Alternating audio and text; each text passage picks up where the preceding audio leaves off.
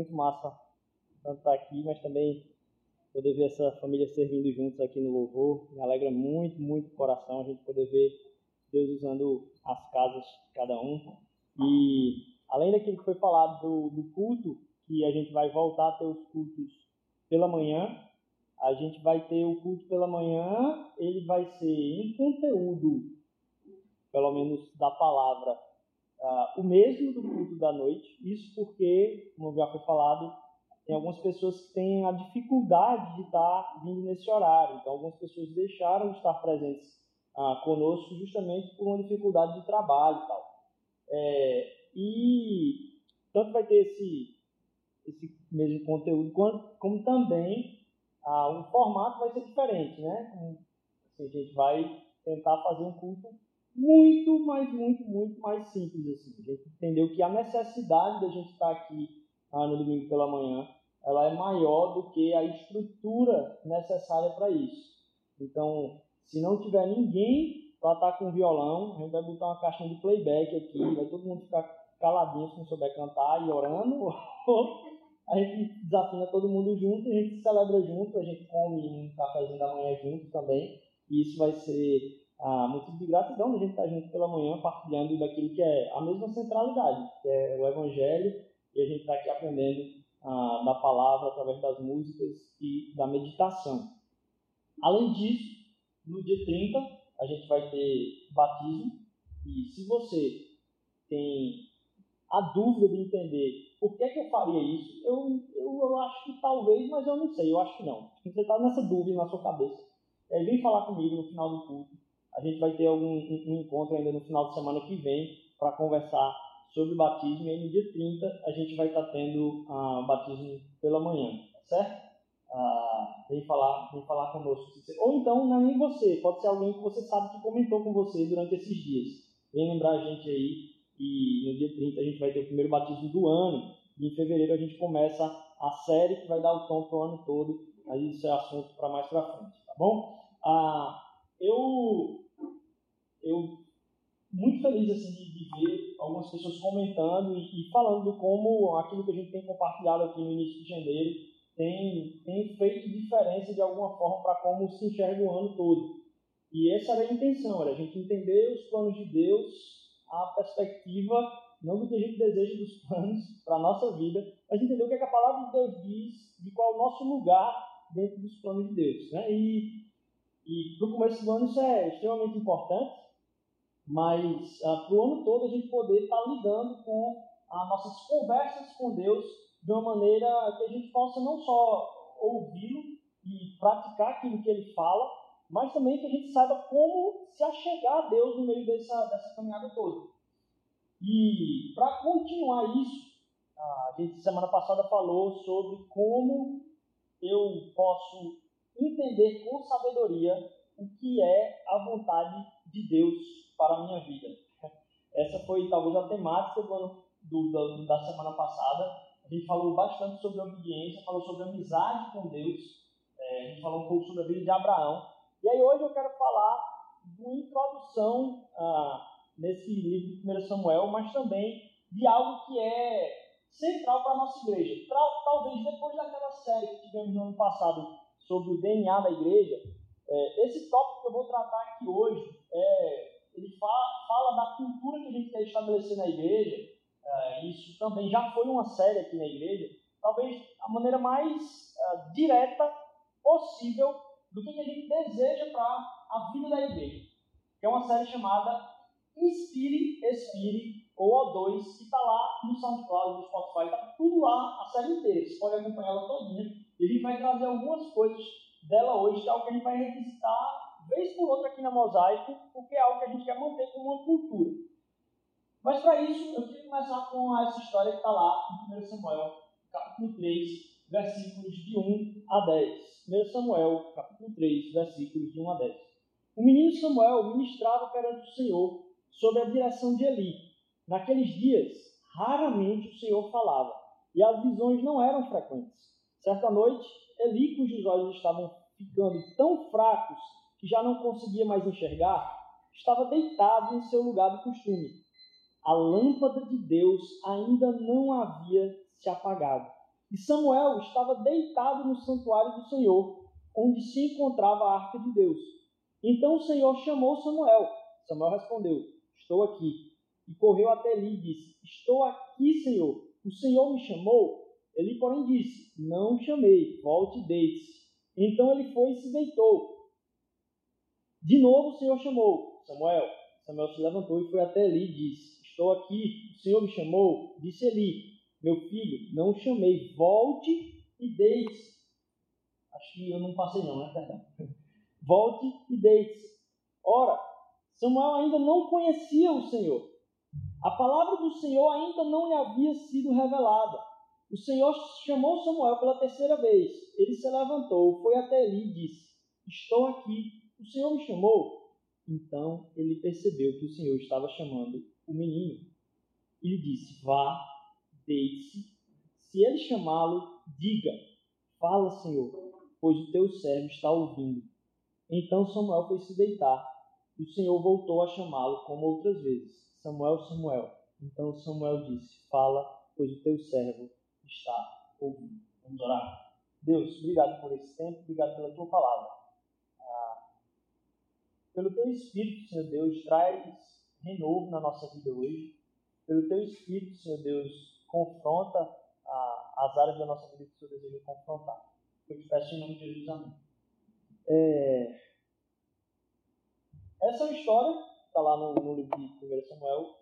O livro de Samuel, na verdade, ele é 1 Samuel e 2 Samuel, e muitos vão dizer que essa divisão se dá pelo tamanho do rolo. Na verdade, não dava para caber os dois livros num rolo só. Então, você tem que dividir o rolo em dois. Não tem como. Então, alguns vão dizer, mas a história é intrínseca e está muito vinculada a um outro livro da Bíblia, que é o livro de Reis. Alguns vão supor que a introdução de Reis é o final do livro de 2 Samuel do livro de Samuel terminava, assim, é uma continuidade no primeiro capítulo de, de Reis, é, é, uma continuidade do livro de Samuel. E esse trecho da Bíblia, ele está num momento onde ah, Moisés já se foi, Josué e o tempo dos juízes está logo aqui atrás, e nesse ínterim, a gente lidou com o livro de juízes olhando o povo se distanciar de Deus de uma maneira absurda. É tanto que você é, é, parece um cardinal de, de, juízo. Você vai ler, é um negócio triste assim. E aí se complementava no final, e não havia Deus no meio do povo nesse tempo. Não tinha ninguém que governasse o povo. E aí a gente tem uma transição do tempo é, que Deus falava pelos sacerdotes pelo processo litúrgico dos sacrifícios, para um momento de, de o, o que era juiz e o que era sacerdote agora ser é, encarnado em alguém que é profeta, que é Samuel. A gente migra um pouco desse tempo do sacerdócio para o tempo do cara que vem trazer a palavra de Deus. É interessante, percebam, que ele fala aqui que naquele tempo Deus não falava com frequência. Na verdade, não tinha ninguém que trouxesse a voz de Deus para o povo com frequência. Porém, como é dito aqui, aí é uma suspeita minha, certo? Como é trazido aqui, Deus falava, talvez com frequência, a algumas pessoas e não era compreendido. Porque, primeiro, ele falou com Samuel. Segundo, Samuel foi falar com Eli. E nenhum dos dois percebeu o que estava acontecendo. Eu fico supondo o quanto de vezes que isso aconteceu durante aquele tempo. E que na escrita histórica está dizendo lá, ah, naquele tempo Deus não falava. Não falava ao povo através das pessoas que estariam incumbidas disso. Quando você vai enxergar o panorama do livro, você entende. Porque no capítulo anterior, você tem uma profecia sobre os filhos de Eli, porque eles estavam corrompendo o sistema sacerdotal completamente. Os filhos estavam deitando com as mulheres que trabalhavam no serviço na porta do templo, lá na, na entrada do templo. Eles estavam cobrando das pessoas. Eles estavam tirando um pedaço do sacrifício para fazer churrasco. Olha aí, churrasco. Até sacrifício estava entrando na parada. Pegavam uma gordura e faziam. É, gente para cobrar que fosse entregue à família do sacerdote mais cedo para eles comerem. Não era para ser feito. Então Deus já tinha falado com ele. E Deus veio a, a revelar através de Ana também uma outra coisa que a gente vai ver mais no final. Mas ainda antes disso, que é, é, é, é poético, como a, a, palavra de Deus escancara essas coisas aqui, é que diz o seguinte: Deus não falava. Mas logo em seguida ele fala que a luz, a lâmpada do Senhor, ainda estava acesa. Isso é para falar sobre a hora do dia, que ainda não acabou a rotina do pessoal que estava fazendo a liturgia do tempo. Mas perceba, a forma como a prática diária se entregava para o povo, de como o povo devia se relacionar ordinariamente com Deus e com a casa de Deus, permanecia. Apesar de ter a fala antes, dizendo que Deus, naqueles tempos, pouco ouvisse falar a respeito da palavra de Deus, no templo a lâmpada do Senhor, veja, a lâmpada do Senhor continuava acesa. E você percebe a distância do falar de Deus, do ouvir das pessoas, quando você pega o primeiro capítulo, que talvez muitos já ouviram alguma vez, de que a, a mãe de Samuel, Ana, ela não podia ter filhos. Em algum momento de muita tristeza, porque numa visita que ela fazia de uma grande festa naquela cidade de Silole, que era tida como uma, uma cidade de santuário, né, uma cidade onde as pessoas migravam para entregar os seus sacrifícios, ela era escurrachada assim, por não poder ter filho. E aí, Ana, num momento de desespero, vai chorar na presença de Deus e começa a falar. Eli percebe Ana chorando e olha para a boca dela e a boca dela está movimentando, mas ele não escuta nada. Para mim, isso eu não vim comentar no mar, para mim, isso é uma baita de uma figura do que estava acontecendo com o povo e Deus naquele momento. Porque Eli olha para Ana e diz o seguinte: está bêbado. Está falando ao Léo aí loucamente. Mas percebam ainda a mais a gravidade. Não só de Eli não ter percebido o que estava acontecendo com Samuel, mas que isso, dois capítulos antes, ele não estava enxergando nenhuma que era uma mulher orando no desespero, sendo o sacerdote do povo de Deus. Ou seja, perceba a distância de como Deus poderia alcançar o coração de uma liderança que tinha a sua casa corrompida e corrompendo a cidade, e um coração de alguém que não esperava Deus falar, porque até mesmo a, a, a, a pessoa que estava falando ali, ele olhava para a boca, via a boca mexendo, mas não ouvia nada.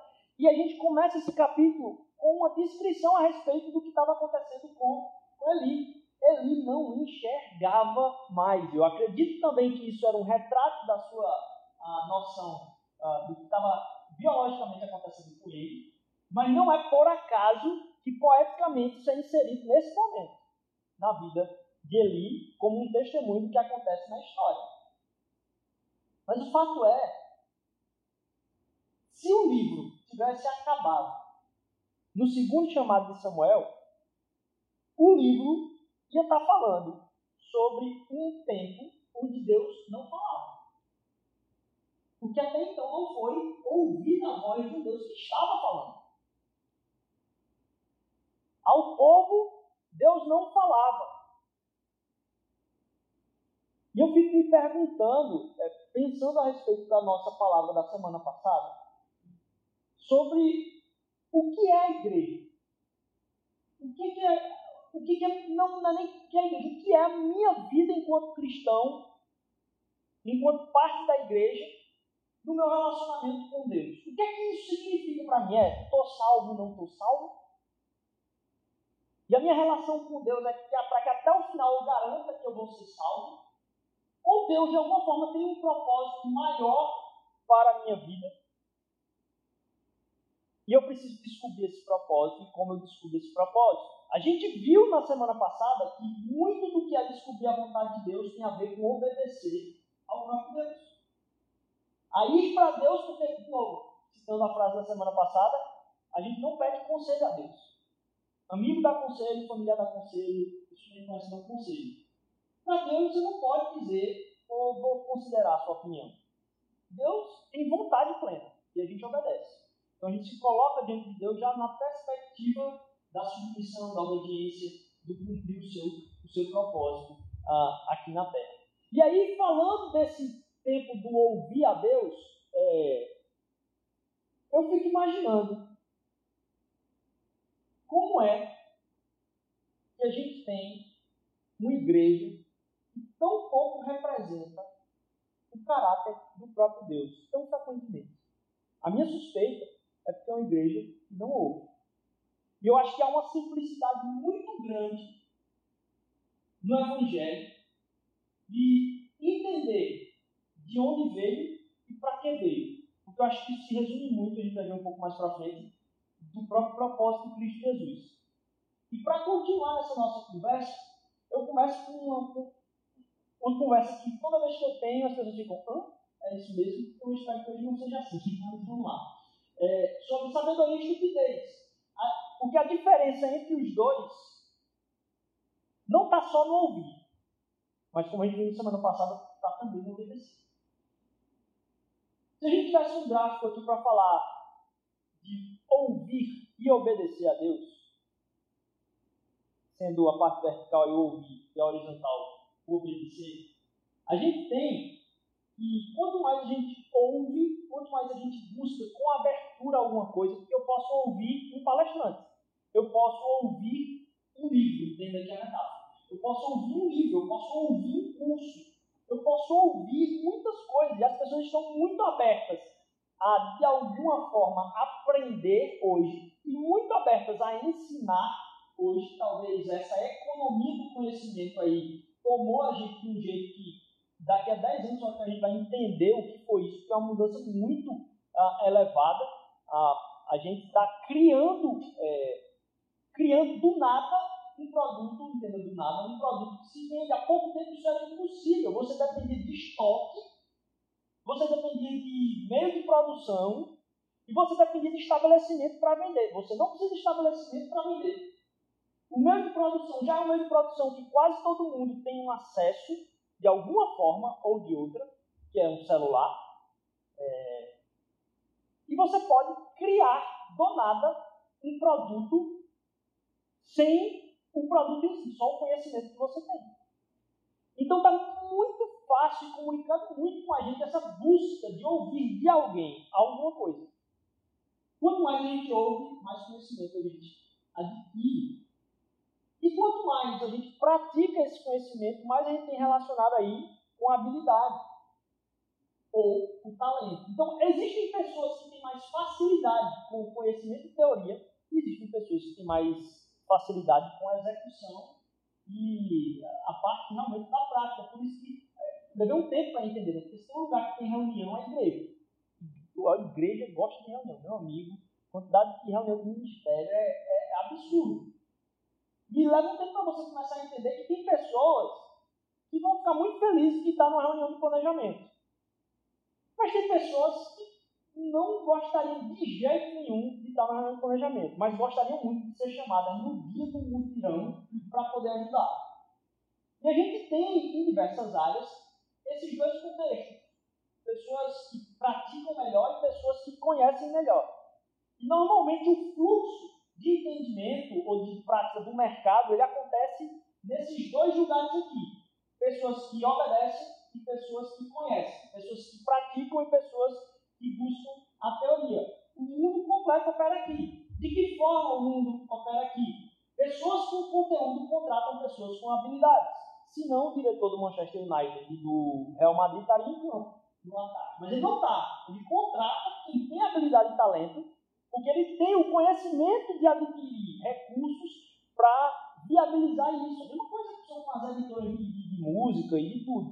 Há-se o conhecimento do, da busca do investimento e a contratação de quem consegue colocar em prática aquilo ali. Mas é uma realidade ah, muito presente no mercado de trabalho, que é pessoas com conteúdo contratam pessoas com habilidade, pessoas habilidosas fazem outsourcing, ou contratam uma gerência externa, um auxiliar externo, para administrarem a, a, o conteúdo porque elas não têm essa habilidade. Como é que as pessoas enxergam a igreja nesse processo? Na verdade, as pessoas enxergam a igreja em um quadrante muito ruim de testemunho. Que é pessoas que talvez não têm conhecimento e não têm habilidade. E usam a espiritualidade para cobrir a falta que tem de conhecimento e de prática. O que é horrível. E completamente um mau e falso testemunho a respeito do propósito da própria igreja. O intento de Deus para a vida da gente, de uma igreja, é de uma igreja que saiba o que está fazendo, mas não só na prática do que se é para fazer do ponto de vista do trabalho, e não só na prática do que se é para fazer do desejo do que eu quero realizar em vida, mas uma igreja que ouça em tudo, mas principalmente ouça a Deus e pratique a sua vontade. Uma igreja que caminhe em sabedoria e poder. A gente tem pessoas que buscam muito conhecimento teológico e elas não se encaixam ali. Elas são pessoas que buscam muito conhecimento da Bíblia, mas raramente conseguem ouvir a Deus porque ouvir a Deus está muito ligado com a obediência. Então são pessoas que têm muito para vomitar isso que deveria ser feito, e pouco para testemunhar do que Deus é. E que Deus quer na nossa vida é essa caminhada ah, em sabedoria e poder. Pessoas que ouçam a Deus e pessoas que pratiquem a sua vontade. A gente tem um outro exemplo de ouvido aqui, que é o, é o de Jonas. Aqui, logo no começo do livro de Jonas, diz: Vá depressa a grande cidade de Nínive e pregue contra ela, porque a sua maldade subiu até a minha presença. Mas Jonas fugiu da presença do Senhor dirigindo-se para Tarsis desceu à cidade de Jope, onde encontrou um navio que se destinava àquele povo. Depois de pagar a passagem, embarcou para Tarsis para fugir do Senhor. Em Samuel, a gente tem um paradigma de alguém que ainda está tentando entender como ouvir a Deus. Em Jonas, a gente tem uma perspectiva de alguém que ouviu e decidiu não obedecer. Como é que a gente pode imaginar um testemunho e um propósito da missão de Deus na terra através da igreja, excluindo disso uma igreja que ouve e obedece. Comece a imaginar, já imaginou se todos os cristãos estivessem durante a sua semana buscando essas duas dinâmicas? É daí que ah, veio essa essa noção de desejo para a comunidade, ah, de a gente poder trabalhar a respeito desse ouvir e obedecer, relacionado com um movimento que é muito natural da, do nosso corpo, que a gente faz sem pensar, que é a respiração. A gente não pensa sobre respirar, e a gente está o tempo todo respirando. Não é algo que é esforçado para a gente, a não ser que haja uma condição de saúde e que isso se torne notável. Mas não, a gente respira naturalmente, a gente inspira e expira naturalmente. E essa noção de algo diário, corriqueiro, que a vida está sendo um exercício o tempo inteiro para alimentar as células e para dar energia à, à, à, caminhada do dia a dia, o que fez a gente pensar assim, poxa, e se isso acontecesse na vida nossa como, como cristãos ah, no, no, na relação com Deus. E aí, em João 17, 7 e 8, Jesus, em sua oração, é, termina um tempo ali de, de testemunho sobre os discípulos na presença de Deus, falando o seguinte: agora já tenho conhecido tudo o quanto me deste para mim de ti. Porque eles veem as palavras que me deste, eles a receberam, e têm verdadeiramente conhecido que saí de ti e creram que me enviaste creram que me enviaste e que eu vim de ti. São as duas coisas. A origem de Cristo Jesus e o que ele veio fazer era uma dúvida até para Jesus. Que os discípulos iam entender o tamanho do amor de Deus através do testemunho da verdade, do escândalo da cruz e do Evangelho. De que Deus amou o mundo ponto de morrer por ele. Esse escândalo da cruz é, é, é tão constrangedor para os discípulos e tão difícil de ser assimilado, talvez, pela mente humana ah, racional, por isso que é inconcebível racionalmente alguém ter montado o, o, o, esse script. O script da palavra de Deus é inimaginável. Ele vai contra todas as montagens de história. Porque é uma história a respeito de uma coisa que quer se fazer as pessoas acreditar. Mas quem conta são os fracassados que contam os seus fracassos daquilo que se deseja propagar o tempo inteiro. A começar do povo judeu. A história do povo sendo completamente só a desgraça do povo e a falha moral do próprio povo perante Deus cristão. Como é que a gente naturalmente poderia, então, entender esse processo de caminhada com Deus? No trabalho e na vida cotidiana. E aí é que esse, essa dinâmica do inspirar e expirar, para mim faz muito sentido uma simplificação da vida cristã e ouvir e obedecer. Se a igreja estivesse preocupada em só isso, ouvir a Deus e obedecer a sua vontade, e a gente viu na semana passada que há um peso muito grande de entender é, os planos de Deus para a minha vida e obedecer. Parece que obedecer vem antes de entender os planos de Deus para a minha vida. Na medida que eu obedeço, eu vou aprendendo a como pensar e enxergar o mundo como Deus quer que eu enxergue. E aí eu vou discernindo e tendo um coração cada vez mais sábio em relação ao que eu deveria fazer com a minha vida. À medida que eu obedeço, já vou na relação para Ele com o coração disposto a obedecer. Mas esse inspirar e expirar tem uma tradução muito grande em relação, talvez, ao que Deus quer que a gente coloque no mundo, que é ouvir a Ele e seguir e obedecer. Ouvir a Deus e obedecer a Deus. Nada mais do que isso. Eu fico analisando a quantidade de perguntas que a gente faz. Porque eu acho que as perguntas que a gente faz, elas denotam muito das nossas expectativas. E quando eu falei sobre isso aqui na igreja pela primeira vez, na minha cabeça era uma, algo que deveria cada vez mais embrenhar-se no meio da gente. Porque as perguntas que a gente faz falam sobre o que a gente espera das pessoas. Então, quando uma pessoa chega aqui na igreja, é, há muito tempo sem vir na igreja, perguntar para ela, estava por onde? Faz com que a pessoa que está chegando e não vinha há muito tempo entender muito claramente que expectativa eu estava tendo dela. Por isso que, e às vezes a gente faz algumas perguntas naturalmente, assim, só por ser convencional, né? E é por isso que cada vez mais eu tenho tentado tanto me policiar e falar para quem está ao redor. No que você encontrar alguém que faz tempo que não vem aqui na igreja, e você fica sem saber o que falar, diga assim, eu estava com saudade de você. Ponto. Não, eu estava, eu estava com saudade de você. Ponto final. Porque as perguntas revelam as expectativas. Se eu começo a perguntar para você o tempo todo qual que o grupo que você está participando, significa que para mim é uma expectativa da caminhada em, em, em, comunidade que isso seja uma presença na sua vida. E às vezes a gente faz perguntas que não são tão nem úteis nem proveitosas para o crescimento cristão e discipulado cristão na vida das pessoas. E para mim, essa relação do ouvir e obedecer a Deus deveriam ser as perguntas principais que a gente se faz como irmão em Cristo. É a coisa mais interessante para a gente conversar. Deveria ser isso. E Deus falou com vocês assim. E Deus falou com você, Rodrigo, essa semana. Porque eu estou supondo que Deus fala. Não só Deus fala genericamente, mas Deus fala com cada um de nós.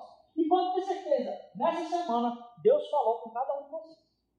Talvez vocês não ouvido mas Deus falou com cada um de vocês. Ou talvez vocês ouviram e não souberam como obedecer. E aí a gente entender que Deus fala com cada um de nós faz com que se gere um interesse. Primeiro, Deus não fala só com Rodrigo. E como eu entendo, na semana passada foi o que a gente viu, e ao obedecer a Deus, Deus está agindo na história, através da minha vida, pela minha obediência, tornando meu coração mais sábio para ser alguém que o ouve ainda mais, e ainda mais sábio dentro das minhas decisões. Ou seja, Deus agindo na história.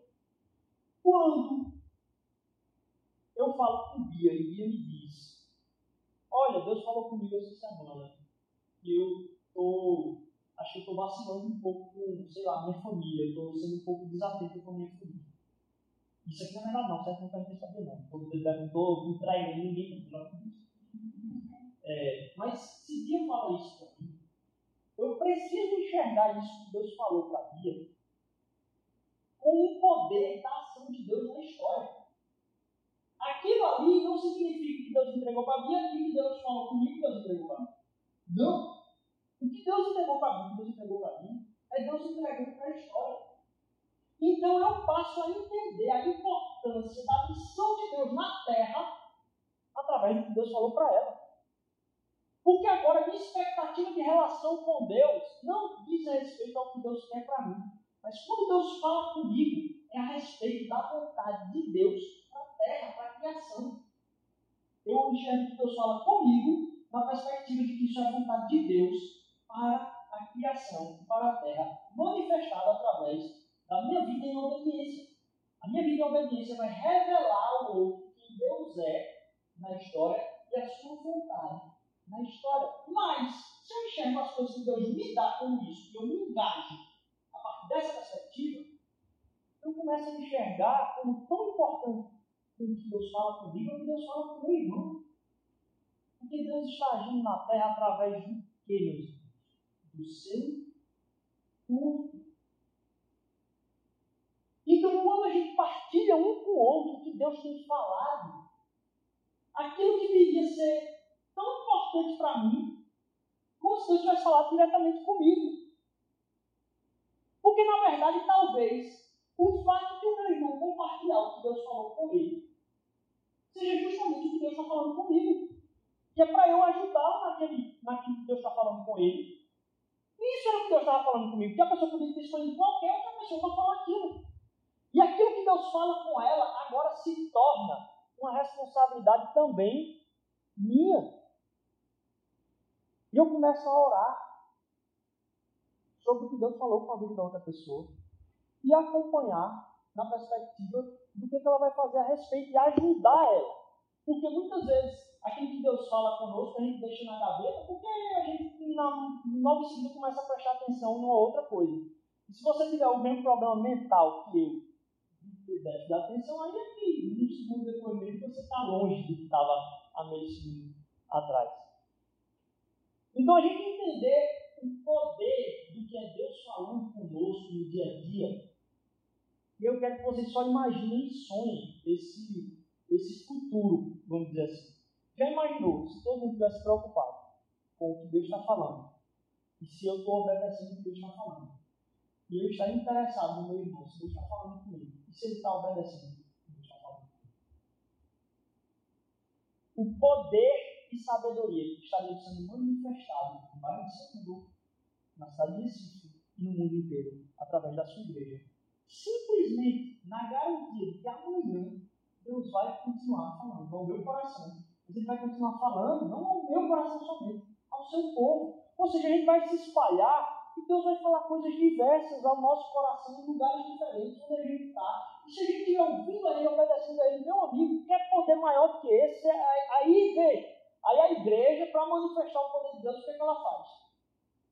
Show, conferência,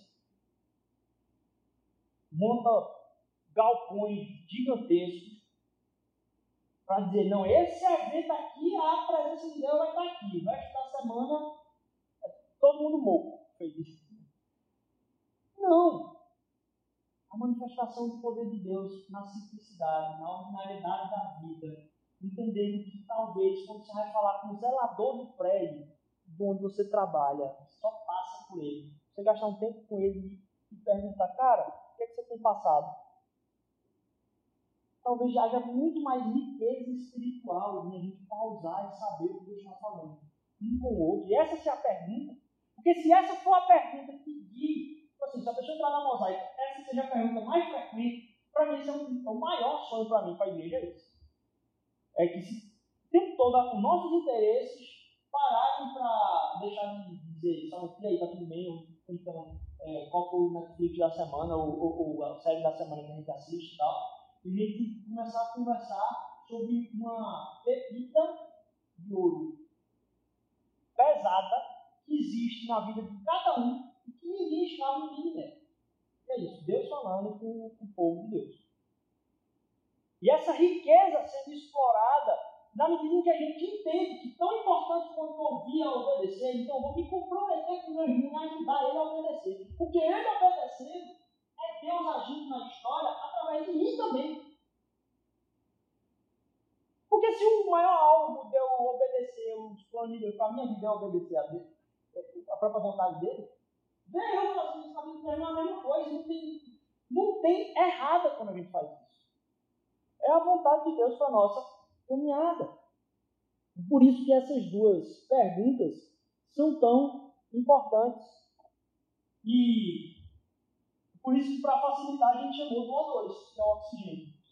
Ouvir e obedecer. O2, ouvir, obedecer, ouvir, obedecer, ouvir, obedecer. Se isso fosse as perguntas de tudo sobre que a gente é aqui, eu tenho certeza que a experimentação do que é viver entre o povo de Deus e cumprir a sua vontade é, não teria riqueza maior que a gente pudesse buscar enquanto família e enquanto comunidade cristã. Não só isso, porque aí é uma experiência, eu posso estar pisando uma bola grande aqui. Então a galera diz, esse é o perigo. Eu falo sempre, tem alguém que tem um mestrado em algum inseto da pata do pé tronco. Ele só recitar um exemplo eu estava errado, uma vez que era para falado também. Porque você fala do, do oxigênio, né? E aí quando a gente. É, eu gosto de mergulho, gosto muito, sou apaixonado por mergulho. E aí uma das primeiras coisas que a gente aprende no mergulho é que você não pode guardar oxigênio. Porque é uma certa profundidade, uma certa pressão que os tecidos. A absorção do oxigênio em excesso pode causar intoxicação. Então há um certo tipo de trauma no que é chamado de intoxicação por oxigênio. E por isso, de cara, você é muito nervoso quando você está mexendo com aquela parafernália toda. Parece um, um X-Men, aquele negócio passando aqui assim, caindo na rua. E aí você está com aquilo tudo. Uma das primeiras coisas que eles garantem os professores mergulho é espírito. Espírito. Não deixe de estar para fora. Então eu, eu quero ver essa eu quero ver bolha saindo da sua boca o tempo todo. Se está na água, né? Está saindo bolha o tempo todo. Se não tiver saindo bolha, é bom. E você tem que controlar a subida do mergulho. É isso. Você tem que controlar o tamanho da bolha que está subindo acima da sua cabeça. Para você ter ideia se, por exemplo, está subindo muito rápido, está subindo muito devagar. É... Mas expirar é necessário. Porque se você prende o oxigênio, a respiração ela é uma troca. A expiração é importante. Então, tão importante como ouvir a Deus e dizer, Deus, o que, é que o Senhor está falando comigo? É o é que eu vou fazer a respeito disso. Mas mais do que isso, é a gente também precisar compartilhar isso. Aqui, em Colossenses, capítulo 4, versículo 2 a 6, é, o apóstolo vai falar o seguinte: dediquem-se à oração, estejam alertas e sejam agradecidos. Ao mesmo tempo, orem também por nós, para que Deus abra uma porta para a nossa mensagem a fim de que possamos proclamar o mistério de Cristo, pelo qual eu estou preso. Ore para que eu possa manifestá-lo abertamente, como me pude fazer. Sejam sábios, ó, sejam sábios no procedimento para com os de fora. Aproveitem ao máximo todas as oportunidades. O seu falar seja sempre agradável e temperado com sal, para que saibam como responder a cada um. Aqui Paulo está falando, olha, aproveite toda oportunidade. Tudo que está acontecendo à volta de vocês, de alguma forma, se vocês estiverem alerta, Deus está falando e Deus pode responder através da vida de vocês. Isso significa que o carro que bateu na sua frente é Deus falando. O atraso que você pegou do seu trabalho é Deus falando. A pessoa que acabou com a sua semana é Deus falando na sua vida. De alguma forma, Deus está querendo manifestar alguma coisa na sua vida. Não que aquilo que aconteceu fosse vontade expressa e plena de Deus, mas Deus permitiu acontecer de alguma forma na sua vida, debaixo da soberania dos seus planos, porque nada foge aos planos de Deus, para que de alguma forma aquilo ali viesse a manifestar na sua vida algo com o qual poderia falar ao seu coração e a sua transformação.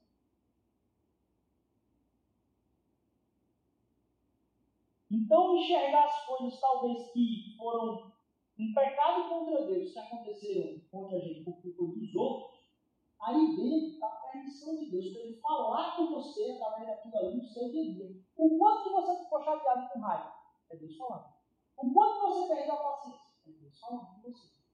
Poxa, Deus, por que você está tão impaciente? Basta isso para tirar do sério. Tudo, tudo, tudo.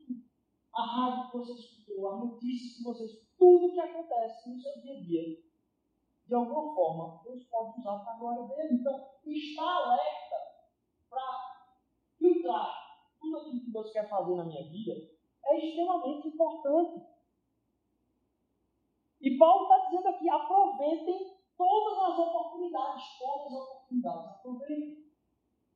Porque Deus pode usar cada uma dessas oportunidades. Então, olhar para aquilo que é a nossa semana, o nosso bebê, tudo que aconteceu. Deus, porcaria eu perdoou. Que porcaria bebê está atrasado.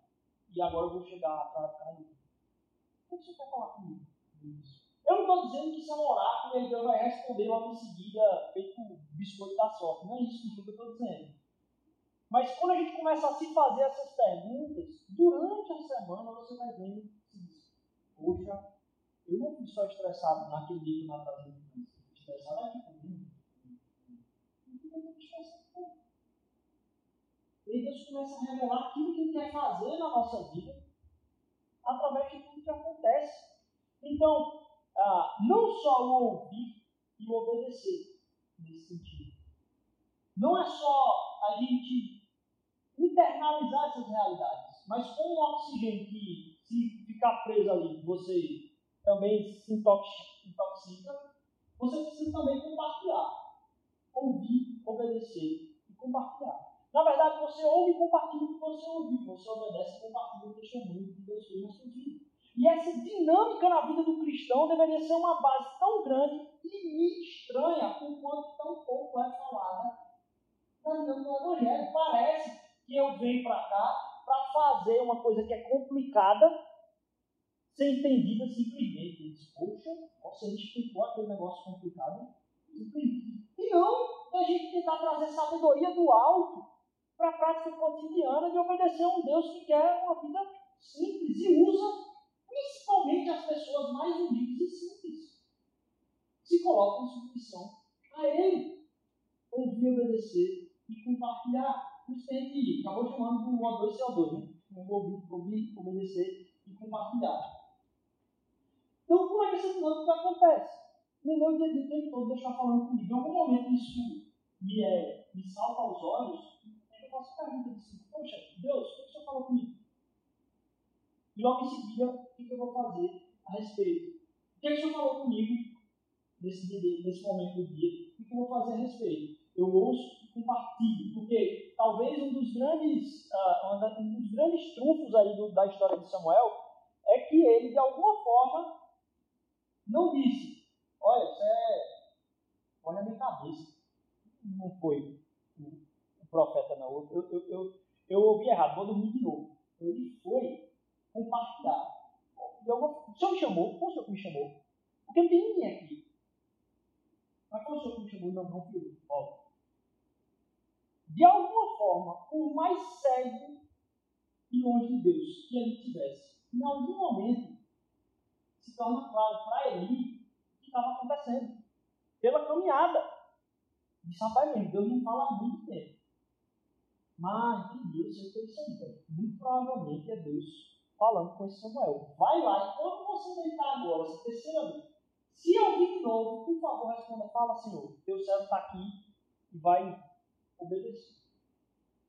O fato disso ter sido partilhado com alguém foi o que fez com que um Deus que falasse pudesse ter sido claro. Como é frequente na nossa vida a gente precisar compartilhar daquilo que Deus está falando conosco. Com pessoas que caminham conosco, que vão enxergar para além daquilo que são os nossos pontos cegos. E vão poder nos ajudar e dizer, poxa cara, o que Deus está falando contigo? Tem certeza que isso não é uma realidade que está tocando nessa área. Eu lembro que semana passada a gente conversou e tu falou daquele problema lá. Tu acha que tem isso a ver com isso, não? Ah, é isso. Deus fala na medida que a gente compartilha enquanto corpo, porque Deus fala com todos nós. E a gente entende isso na vida, uh, primeiro aqui de Samuel, e também no de Jonas, porque Jonas ouviu e não quis compartilhar isso, não, vai fora, vamos embora. E na hora que ele compartilhou, foi do jeito mais difícil, mas ele entendeu, inclusive, que precisava ser feito. Por não querer, apesar de ouvir, entender o que Deus ah, falou, é que no final de tudo da história de Jonas, Jonas, mesmo é, quando estava compartilhando outro lugar, a pessoa citou assim, Jonas, mesmo chegando ao final, Deus se revelando, falando ao coração do povo, qual Jonas ia a, a fugir, Jonas ficou chateado com Deus. Porque mesmo obedecendo, não queria ouvir a Deus. E alguém falou lá e disse: foi a primeira pregação que o cara pregou, torcendo para que ninguém se convertesse. Todo mundo se converteu e ficou com raiva. Lá. E aqui em Samuel, você tem também alguém que postava ali no meio do processo. E logo em seguida você vai ver. Deus continuou falando ao povo através da vida daquele que estava aberto a ser humilde e obediente, fiel e íntegro à vontade do Senhor. E aquilo que Deus fez através da vida de alguém que a mãe foi ridicularizada enquanto ele estava orando pelas suas angústias, fez que Deus permanecesse uma pessoa, talvez, das mais poderosas em toda a história do povo de. Porque foi voz de Deus e contestação na vida do próprio Saul e do rei Davi. E se você for pegar a coragem de, vamos dizer assim, uma pessoa que não sabia nem ouvir a Deus, que muitas das vezes a dificuldade da gente é em obedecê-lo mesmo, e dizer, o que o Senhor quer fazer comigo? O que eu devo fazer com isso? Samuel não sabia nem falar, o que fazer com o que Deus falou diretamente com ele, dizendo assim, Samuel, Samuel, nem isso. Samuel tinha que entregar para Deus. Você sai de um cara que estava assim, para chegar num cara, que Deus falou foi o seguinte: vai chegar no meio de Davi, tu vai ser voz na casa dele. Você imaginou que você precisa dar revelação porque o primeiro passo foi Davi sair dali e Deus diz, ó, os filhos de Eli vão tudo morrer. Numa, a descendência dele vai se acabar como Levi, por causa do pecado da família dele. E a Bíblia fala que Samuel guardou para si. E aí, por que ele falou para Samuel assim? Olha, não guarde nada no nome do que é mais alto. Não guarde nada. E se você guardar, eu espero que Deus acabe com a sua vida. Ele fala assim. Aí Samuel ele entrega para ele toda maldição que Deus ah, tinha falado ali. Deus usa pessoas comuns com o poder do alto manifestado pela sua vontade e revelado pela nossa obediência. Então, mas você entende o poder disso? Revelar a vontade de Deus é poder do alto e a gente entender que o poder de Deus está se revelando na nossa frente a cada vez que a gente ouve o que Deus está falando, que a gente quer obedecer isso, coloca em submissão a isso, que a gente testemunha também que o nosso irmão está fazendo isso, é fantástico. Quando Deus fala comigo, muito provavelmente é isso que vai acontecer. É eu confessar e me arrepender. Porque estimular e dizer que eu estou Bem, é muito fácil para gente. E a gente acha, muitas vezes é falado para gente, que tem pessoas que têm complexo de inferioridade. Eu não sei que termo isso é verdade, mas dentro desse processo existe uma coisa que está lá dentro, inclusive de quem tem complexo de inferioridade, que é, meu irmão, sou tão bom. que essa galera não percebe? A pessoa não tem condição de. Mas dentro da nossa natureza de orgulho está sempre a necessidade de ser reconhecido naquilo que são as nossas potencialidades. Então Deus vai sempre falar do meu e do seu coração pecaminoso. Paz, para você se afirmar é fácil. Você pode até se autocomiserar por perceber que as pessoas não reconhecem o tão fantástico que você é. Mas Deus precisa falar o nosso coração, os seus caminhos, para que a gente converta os nossos caminhos e confissão e arrependimento. Então, se você está comigo, eu quero ouvir. Porque o máximo que está meus ouvidos a Deus é o que eu quero ouvir. Eu desejo. Eu obedeço. Confissão, revelação, espírito, maturidade. Se a gente está fazendo isso como igreja, se a gente está fazendo isso como comunidade, a gente vai testificar a respeito de que a gente está. E tem um pouco a ver com isso aqui. Porque no canto de Ana, quando Deus responde Ana na filiação do seu filho Samuel, ele diz isso para Ana. Veja, isso é antes da gente ler que Deus não falava com o povo. Certo? No capítulo anterior, tem cântico de Deus expresso ali. No capítulo inteiro, uma poesia de Ana cantada. Deus falando. E aí há uma promessa no final. Levantarei para mim um sacerdote fiel, que agirá de acordo com o meu coração e o meu pensamento. Ele ficarei firmemente à família dele.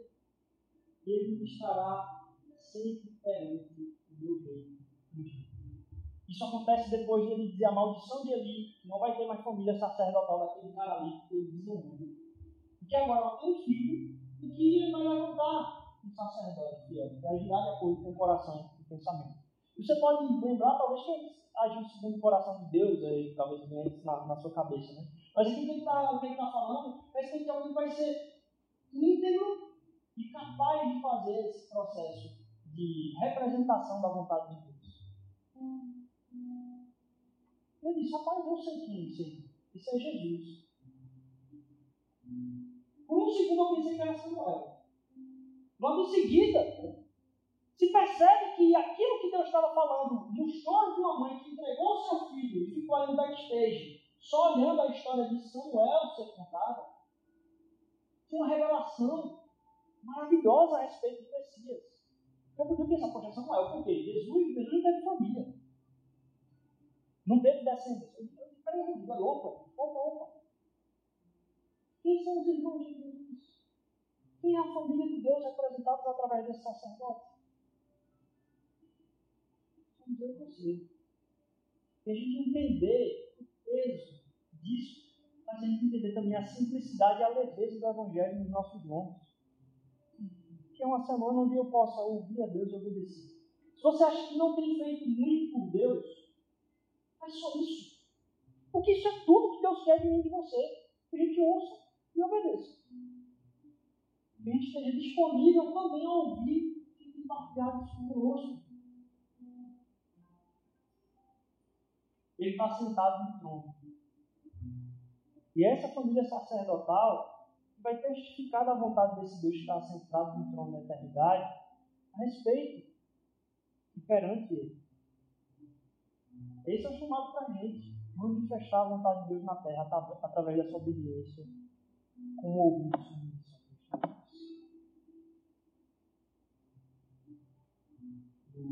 Termino Que a gente confunde normalmente falar. Porque ele respondeu para Jesus: Senhor, para quem iremos nós? Tu tens as palavras de eterna, só tu tens as palavras de eterna. E várias vezes eu, a gente se confunde, até eu mesmo às vezes falo errado esse versículo.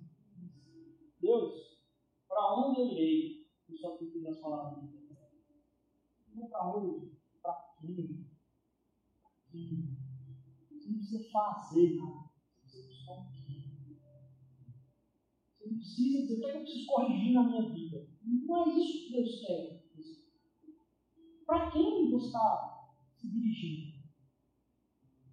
possa internalizar a vontade de Deus na nossa vida através de um ouvido muito atento ao que ele está falando, através da minha vida das outras pessoas. Que o Espírito Santo de está aí para ministrar essa família de sacerdotes que foi levantada no meio da história para revelar a vontade de Deus na terra. Já imaginou? Para mim é leve como o ar. Falar sobre isso para é leve como o ar. Porque faz toda a complexidade que as pessoas falam do Evangelho, da missão do Evangelho, uma conversa diária dos cristãos com Deus e que a respeito que estou fazendo. E a gente desmonta todo tipo de parafernália de santidade, de tudo. Cada vez mais que a gente obedece a Deus, mais santo a gente vai estar sendo. Mais ministrador a gente vai estar sendo, mais missionário a gente vai estar sendo. Mais adorador a gente vai estar sendo. Se obedecer é um ato de adoração. Você ouvir também um ato de adoração. Queria orar com vocês, que vocês estão de pé.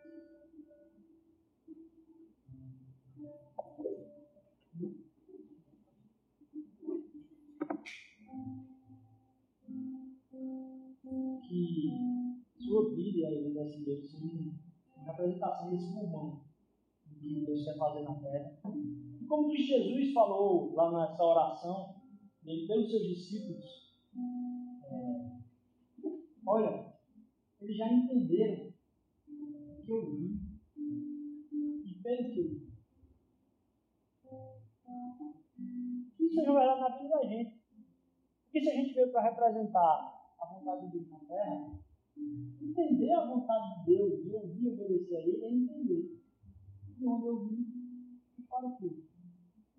Isso pode ser uma realidade na sua caminhada com Jesus. Deus, fala com o teu povo, Pai. Senhor Deus, incomoda o teu povo, Senhor Deus, a te ouvir, Senhor Deus. A desejar te obedecer, Senhor.